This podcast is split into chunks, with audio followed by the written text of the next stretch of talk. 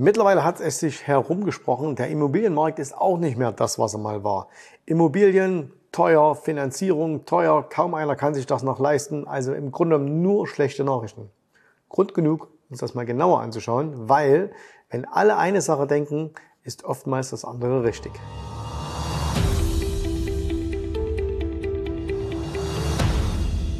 Also schauen wir mal auf die Fakten. Ich glaube, jeder hat es tatsächlich jetzt mitbekommen. Äh, Immobilien, die haben momentan einen relativ schweren Stand. Und das ist völlig egal, ob in Deutschland oder in Amerika. Und äh, weil wir hier uns natürlich hauptsächlich mit dem Thema Börse beschäftigen, wollen wir das Ganze mal auf Amerika beschränken. Das heißt, wir schauen mal nach Amerika. Naja, und da müssen wir uns als allererstes mal anschauen, wie ist es denn in den letzten Wochen und Monaten um die Zinsen gewesen. Wir wissen alle, die Zinsen sind gestiegen. Jetzt muss man dazu wissen, in Amerika finanziert man nicht wie in Deutschland üblicherweise mit einer zehnjährigen ähm, Jahresrate, also beziehungsweise mit einer zehnjährigen Zinsbindung, sondern eher mit einer 30-jährigen. Jetzt schauen wir uns mal an hier, wie hat sich denn der Zins für eine 30-jährige Hypothek in den USA entwickelt? Und da sehen wir, dass wir momentan bei circa 8% stehen, ne? 7,79. Ähm, das schwankt immer so pro Tag immer so ein bisschen hin und her, aber wir sind fast bei 8%. Es gibt auch Quellen, die zeigen sogar jetzt schon diese 8% an. Und wenn wir sehen, ähm, dann sind 8% jetzt nichts, was wir noch nie hatten. Ne? Also wir hatten zum Beispiel auch hier schon im Jahr 2000 8%. Und wenn wir in die Vergangenheit gehen, naja, dann sehen wir hier, äh, wir hatten auch schon mal ähm, Hauszinsen von fast 18 Prozent. Das war allerdings 1981. Ähm, was das Besondere ist, äh, ist natürlich zum einen, Häuser kosten heute etwas anderes als noch vor 20 oder gar 40 Jahren.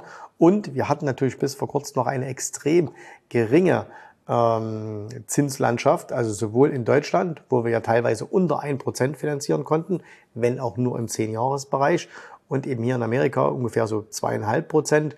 Und das hat natürlich dazu geführt, dass sich sehr, sehr viele Menschen Häuser gekauft haben. Damit ist eine große Nachfrage entstanden.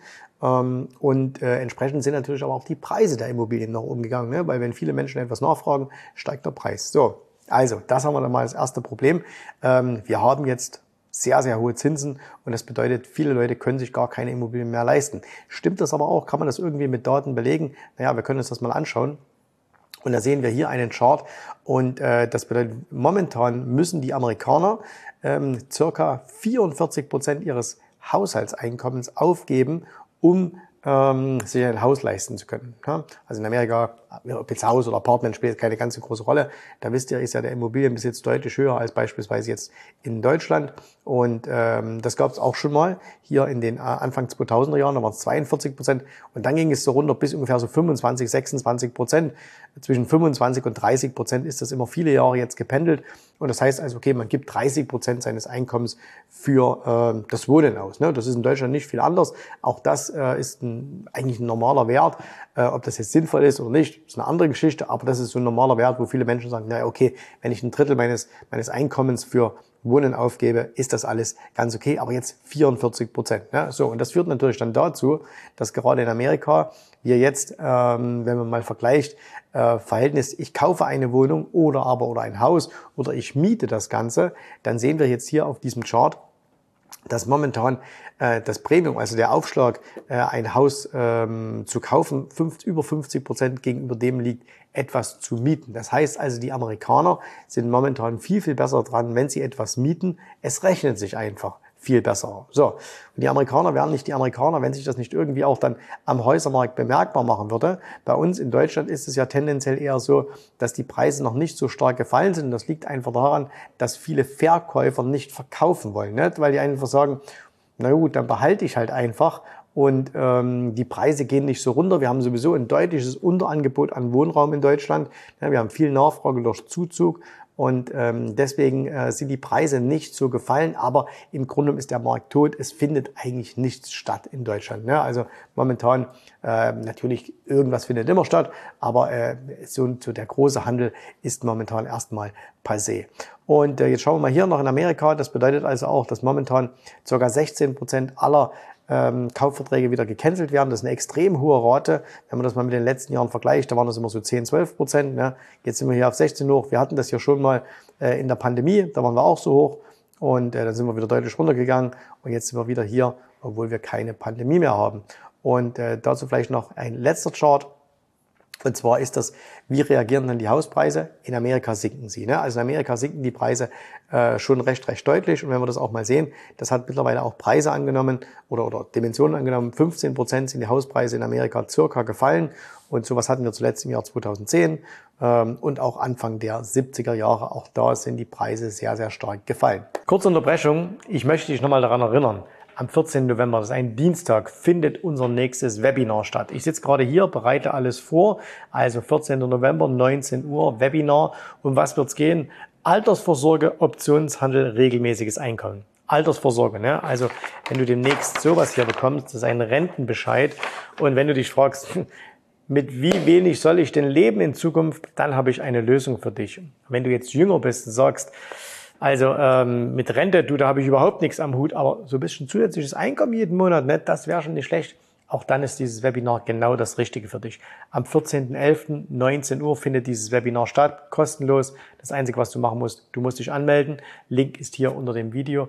Und ähm, ich nehme mir Zeit für deine Fragen. Das heißt, du kannst mir zu all diesen Themen, also zusätzliches Einkommen, Optionshandel, ähm, Altersvorsorge, kannst du mir deine Fragen stellen.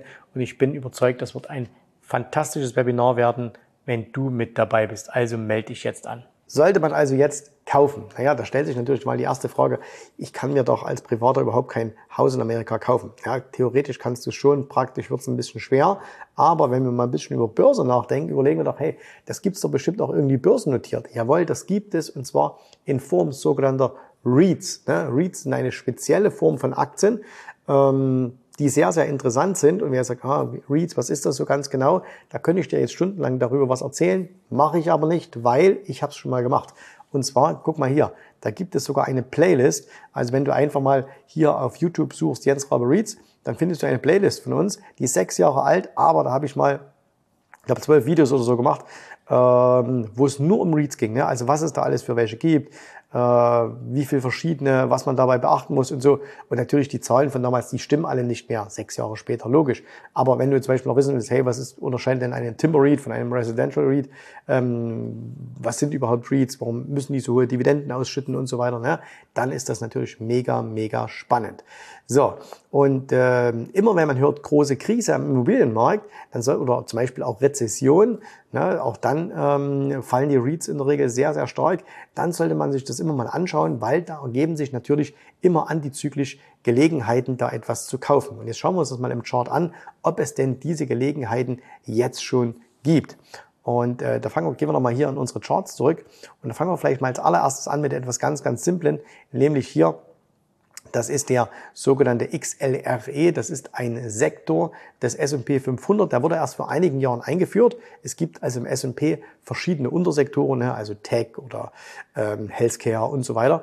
Und äh, da gibt es eben jetzt seit äh, 2016 gibt es jetzt auch die, ähm, die Immobilienaktien, also Real Estate, XLRE. Und äh, da sehen wir, wenn wir uns das mal hier im langfristigen Chart anschauen, ne, könnte fast so ein schöner Tannenbaum-Chart sein. Also einmal nach oben, einmal wieder zurück. Äh, die sind also jahrelang ganz, ganz toll gelaufen und jetzt sind sie allerdings wieder zurückgefallen. Und ähm, viele kaufen das ja, weil sie sagen, na gut, REITs kauft man ja auch wegen den, kauft man ja auch wegen den hohen Dividenden und so. Und äh, wir können mal hier ganz kurz noch in den Wochenchart reinschauen und da sehen wir, dieser ähm, Subindex oder dieser Subsektor hat auch jetzt gerade hier in der letzten Woche ein neues 52-Wochen-Tief gemacht. Das heißt, er notiert so tief wie seit über einem Jahr nicht. Und ähm, wenn wir uns das hier mal anschauen, dann sehen wir, wir sind sogar hier zurückgefallen auf das Niveau der ähm, Corona-Zeit. Und ähm, jetzt können wir erstmal überlegen, ist es denn überhaupt langfristig eine gute Idee, solche Reads zu kaufen? Ne? Also macht das überhaupt Sinn? Und wie können wir das am besten herausbekommen? Naja, wir haben wenig Datenmaterial, das geht nur bis 2016 zurück, aber wir können das ja mal vergleichen mit dem S&P 500. Und dazu habe ich hier uns einfach mal einen sogenannten Ratio Chart gemacht. Das heißt also, ich habe einfach hier den, den Real Estate Sektor mit dem kompletten S&P äh, verglichen. Und wenn wir das hier mal ein bisschen uns anschauen, dann sehen wir, naja, eigentlich seitdem das Ding an den Markt gekommen ist, ist sind diese Real Estate Aktien immer schlechter gelaufen als der S&P. Ne? Also übergeordnet waren die immer, immer schlechter als der S&P und das trotz dieser sehr, sehr hohen Dividenden. Also das heißt, die Gunst der Anleger ähm, hat nicht dazu geführt, dass man zwar auf der einen Seite hohe Dividenden kassieren kann, ähm, trotzdem wäre ein Investment in den breiten S&P deutlich besser gewesen. Klar, es gab ja immer mal Zeiten, also hier beispielsweise von Januar 21 bis ähm, in den Mai 22, also fast ein Jahr, da sind die REITs sehr, sehr gut gelaufen oder auch hier von 18 bis circa 19 sind sie ganz gut gelaufen. Aber ansonsten war der klassische S&P immer, immer besser. Und ähm, das heißt ja auch schon mal was fürs Langfristige. Jetzt gibt es natürlich trotzdem ganz, ganz viele Leute, die sagen, hm, ähm, finde ich aber trotzdem spannend. Ähm, wie, wie sehen denn diese Reads jetzt einzeln aus? Und da können wir uns mal ein paar anschauen. Und ich habe jetzt einfach mal äh, vier Stück herausgesucht. Okay, ich habe mal vier Stück herausgesucht, die für den einen oder anderen ganz interessant sein könnten. Und wir fangen mal an hier mit dem wahrscheinlich, wahrscheinlich bekanntesten Read, äh, auch hier in Deutschland, den also die meisten immer ähm, haben, wenn sie einen, einen äh, Immobilien-REIT im Depot haben, also einen amerikanischen, und das ist die Firma Realty Income. Und warum ähm, haben die meisten das? Naja, das liegt ganz einfach an der Dividende. Ne? 6,27 Prozent Dividende. Und da sagt man sich, Mensch, das ist doch toll, ne? 6 Prozent, das ist, ist auf jeden Fall mehr als Trade Republic mir gerade zahlt. Ähm, wir sehen aber natürlich auch hier, die Aktie hat deutlich nachgegeben. Wir können uns mal langfristig anschauen. Und da sehen wir allerdings, dass diese Aktie hier langfristig sich eigentlich immer recht gut entwickelt hat, ne, seit äh, Anfang der 90er Jahre an der Börse, seit 94 und äh, ist also sehr, sehr schön gelaufen. Wir sehen aber zuletzt schon Hochpunkt gemacht im Januar 2020, klar, zur Pandemie. Ne, dann ging es runter, dann kam es wieder ein bisschen hoch, hat das alte Hoch nicht geschafft und dann ging es wieder abwärts. So. Und oftmals ist es ja so, wenn man jetzt diese hohen Dividenden hört, hm, denkt man sich, naja, wer weiß, ob das einfach so bleibt. Ne? Ist die Dividendenrendite wirklich so hoch? Äh, vielleicht ist sie ja nur so hoch, weil der Preis so gefallen ist. Ne? Aber jetzt gibt es hier bei, bei äh, Reality Income ähm, zwei Besonderheiten. Nummer eins, die zahlen jeden Monat Dividende. Ne? Das sagt erstmal noch nichts über die Höhe aus, aber das ist etwas, was viele mögen. Also die sagen, hey, da kommt jeden Monat ein bisschen was rein. Ne? Und äh, wenn man mal hier auf die Seite geht von Reality Income, ähm, lest auch mal euch selber da, was die genau machen. Ne? Und äh, da sieht man eben, dass die im Schnitt äh, also rund 14 Prozent inklusive Dividenden gemacht haben, seitdem sie 94 an der Nasdaq gelistet sind. Äh, das ist also, sorry, an der NICE. Äh, das ist schon recht ordentlich. Und dass sie pro Jahr ungefähr 4,3 Prozent Dividendenwachstum haben. 4,3 Prozent, 72 durch 4, ihr wisst, 72er Regel. Hm, was heißt das? So ungefähr alle 17 Jahre verdoppelt sich die Dividende. Und sie haben jetzt seit 639 ähm, Monaten ihre Dividende gezahlt und seit 104 Quartalen ihre Dividende erhöht. nacheinander, ne? also seit 104 Quartalen. Äh, also das ist schon eine, eine ganze Zeit. Das heißt, wenn wenn diese Firma sich irgendwann mal erholen sollte von, von, von der Performance her, ne? und wenn die jetzt nicht ähm, oftmals sagt man, ja, es klingt zu gut, um wahr zu sein, ja, und meistens ist das dann auch so, aber ähm, da müsste man ja mal ein bisschen tiefer gehen, aber wenn diese Firma das Ganze überlebt, wenn die Firma gut läuft, ne, kann man auch davon ausgehen, dass die weiterhin ihre Dividenden auszahlen und diese auch erhöhen. So, soll jetzt keine Kaufempfehlung sein, weil, wenn ihr euch den Chart anschaut, dann seht ihr, dass die momentan nach wie vor in einer absoluten ähm, Abwärtstrend ist. Auch hier gerade neues 52-Wochen-Tief ähm, erreicht. Ne? Jetzt kommen wieder Dividenden und nächste Woche äh, in acht Tagen kommt dann auch die Earnings. So, schauen wir uns mal noch äh, an, ein paar andere an. Da haben wir einmal hier die Welltower. Welltower, äh, das ist eine Firma, die, ten, die äh, macht Gesundheitszentren in den USA. Ne? Und das sehen wir auch hier. Sehr, sehr schöne langfristige Entwicklung. Ähm, Dividende nicht ganz so hoch, drei Prozent. Äh, wir sehen auch hier kurzfristig äh, Im Tageschart sieht es nicht so, nicht so toll aus. Im Wochenchart hält sich das immer noch. Und die hat zum Beispiel jetzt hier mal den Unterschied. Die hat vor kurzem noch ein neues 52 Wochen Hoch gemacht. Ne? Also kein Tief, sondern ein Hoch. Entschuldigung, nachdem sie hier äh, sich allerdings auch fast halbiert hat, läuft sie aber momentan wieder ganz vernünftig nach oben. Ne? Äh, das soll auch keine Kauf- oder Verkaufsempfehlung sein. Macht selber eure Hausaufgaben, schaut euch das Ganze an. So, dann gibt's noch eine, die heißt auch wieder Tower. Die machen was ganz anderes, nämlich American Tower äh, American Tower Corporation und die machen Funkmasten. Ne? Auch eine, eine ziemlich coole Story. Äh, die machen Funkmasten ähm, weltweit, unter anderem auch in den USA, gerade eben Earnings gebracht. Äh, die sind recht positiv aufgenommen worden. Äh, wir sehen allerdings hier im Wochenchart äh, auch tendenziell eine, Abwärtsbewegung. Dividende hier ungefähr 3,6 Prozent und aber eben eine ganz andere Story.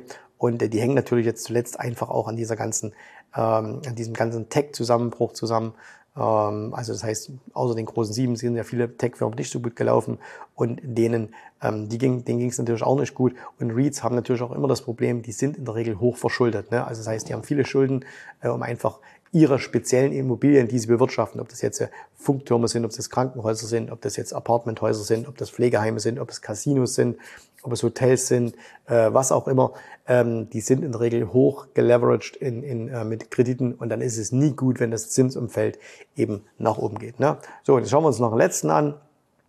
So, äh, und zwar ist es hier äh, Crown Castle, ähm, auch ziemlich bekannt. Und ähm, auch hier sehen wir eigentlich so eine ähnliche Entwicklung ähm, wie bei anderen. Ne? Also zuletzt deutlicher Rückgang hier von 200 sind die runtergegangen auf ähm, 80, 90 ungefähr, also auch mehr als halbiert. Langfristig ist es auch eigentlich eine schöne Entwicklung. Ne? Da sehen wir aber auch hier, da geht es mittlerweile auch seit Januar 22 deutlich nach unten. So, das heißt also, ähm, soll man jetzt Immobilienaktien kaufen? Kaufe ich welche? Aktuell nein. Stand heute kaufe ich keine, aber ähm, aufgrund dieser ganzen negativen Nachrichten, die kommen, lege ich mir natürlich sowas auf die Watchlist. Ne? Das heißt, ich muss es jetzt nicht täglich beobachten, aber ich schaue mal so einmal in der Woche, am Wochenende vielleicht ganz schnell rüber. Man kann das ja auch bei ähm, zum Beispiel bei Finvis kann man das sehr, sehr, sehr schön scannen. Ich zeige das bei uns in der Academy. Ähm, zeige ich das auch unseren Teilnehmern, wie sie diese ganzen REITs-Aktien finden, ne? weil da gibt es doch einige, so ein paar hundert Stück, wie man sich anschauen kann, nach was man das scannt. Ähm, da gibt's große, da gibt's kleine und ähm, wie man das machen kann. Aber das ist eine ganz spannende Geschichte. Und das sind eben so diese, diese Dinge, wo man sagt, okay, äh, man braucht eben einen Plan, weil ich habe euch jetzt letztens schon mal in einem Video gesagt, momentan brechen die Aktienmärkte ja ziemlich in sich, äh, oder was heißt brechen zusammen, das klingt jetzt auch so übertrieben, ne? wir sind zehn Prozent ähm, unterm Hoch, also es ist auch nichts Weltbewegendes, sondern was völlig Normales. Aber viele haben das Gefühl, weil es jetzt schon so lange geht, Mensch, gar kein Geld mehr zu verdienen, gar kein Geld mehr zu verdienen. Doch, es gibt immer Geld zu verdienen, man muss bloß bisschen vorausschauend sein und eben nicht dann auf den Zug aufspringen, wenn es dann alle kapiert haben. Ne? Momentan, wie gesagt, muss man noch sagen, REITs noch nicht so toll, außer für die absoluten Dividendenjäger. Aber die kriegen vielleicht mal noch ein bisschen höhere Dividenden zu niedrigeren Preisen. Und ähm, aber für alle, die sagen, hm, ich wollte immer schon so mal ein, zwei Reads in meinem Depot haben, ist das vielleicht jetzt ein ganz guter Zeitpunkt, wo sie noch fallen, sich mal einzulesen, sich zu informieren und dann zu schauen, ob das das richtig ist. Okay? So, das war's für heute. Also schreibt mir mal in die Kommentare, kauft ihr Immobilienaktien, habt ihr welche, vielleicht auch deutsche? Und wenn ihr sagt, Mensch, das Thema Immobilien, REITs ist so interessant, ähm, können wir da ein bisschen mehr machen, ne? gerne in die Kommentare und dann schauen wir uns das näher an. Das war's für heute. Danke fürs Zuschauen. Tschüss, Servus, macht's gut. Bye, bye. Ich hoffe, dir hat gefallen, was du hier gehört hast, aber das war nur die Vorspeise. Das eigentliche Menü, das kommt noch. Und wenn du darauf Lust hast, dann besuche jetzt ganz einfach jensrabe.de-termin und vereinbare dort noch heute einen Termin. Und in diesem absolut kostenfreien Strategiegespräch wird für dich eine individuelle Strategie entwickelt. Das heißt, wir schauen uns mal an, wo stehst du jetzt, was sind deine Ziele, wo willst du hin und wir schauen auch, ob wir gemeinsam dieses Ziel erreichen können. Und äh, du musst immer an Folgendes denken. Wenn du etwas im Leben erreichen willst, sei es es an der Börse, sei es beim Unternehmertum, dann brauchst du immer jemanden, der dir hilft, der schon auf einer Stufe ist, wo du noch hin möchtest. Und so wie jeder Sportler einen Trainer hat, so wie jeder erfolgreiche Selbstständige einen Mentor hat, so brauchst auch du an der Börse einen Mentor, der dir hilft, deine Ziele zu erreichen. In den letzten Jahren habe ich Tausenden von Menschen gezeigt, wie sie ein regelmäßiges Einkommen an der Börse erzielen, wie sie ihr Vermögen sichern können und auch du kannst das erreichen. Davon bin ich felsenfest überzeugt. Also, geh jetzt einfach auf jensrabe.de-termin und vereinbare noch heute deinen persönlichen Termin. Ich freue mich auf dich. Wir hören uns. Bis dahin. Tschüss, Servus, mach's gut. Bye bye.